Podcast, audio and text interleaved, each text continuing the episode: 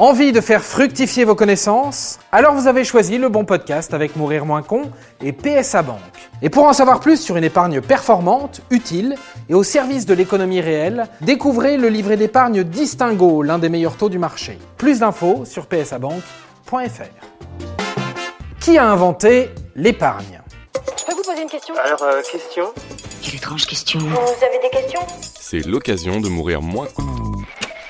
Bon, avant de partir dans un petit cours d'histoire, pour savoir qui, quand et comment a été inventée l'épargne, mettons-nous au clair sur la définition de l'épargne.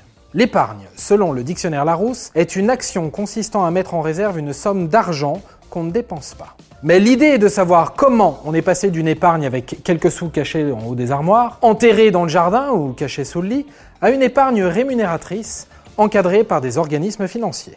Et célibataire comme t'es, tu dois mettre des rangs de côté. Retour dans le passé. Historiquement, les gens sont payés à la journée ou à la quinzaine. Les agriculteurs, payés après les récoltes sur les marchés, sont eux disposés à garder quelques économies. Le fameux laine dont nous vous parlions dans l'un des épisodes précédents. En effet, ils connaissent les étés aux conditions climatiques compliquées et ils savent qu'ils peuvent avoir des petites difficultés l'année suivante. Nous sommes maintenant au tout début du 19e siècle, c'est l'essor de la révolution industrielle. Et disons qu'à l'époque, la population n'a pas une prédisposition naturelle à économiser de l'argent. À peine en poche, l'argent passe dans les tavernes ou sur les tables de jeu. Et quand la poche est vide, eh ben on rentre à la maison. Allez, viens, on va claquer le fric. À l'époque, comme le disaient Diderot et d'Alembert, l'épargne est le soin et l'habilité nécessaires pour éviter les dépenses superflues et pour faire à peu de frais celles qui sont indispensables. En gros, l'épargne est pour ceux qui sont raisonnables ou radins ou flippés des lendemains difficiles. Nous voilà en 1818. Louis XVIII est roi de France. On sort des guerres napoléoniennes et l'État n'a plus d'argent.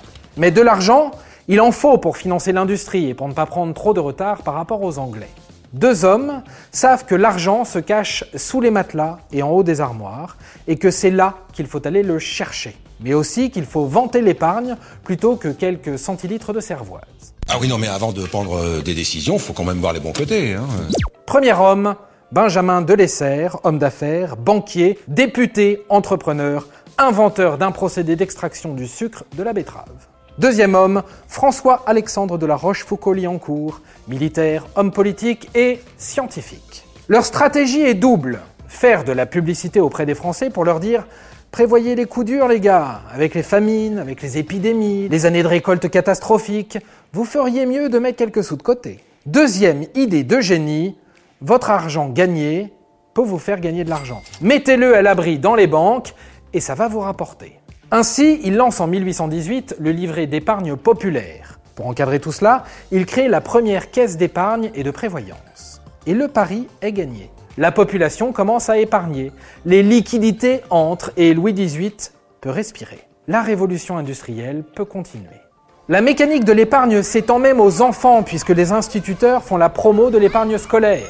Jeune enfant de quatrième, si tu as 5 francs, viens les mettre en banque plutôt que les cramer en carensac et minto, caramel à 1 franc et les Mistral gagnants.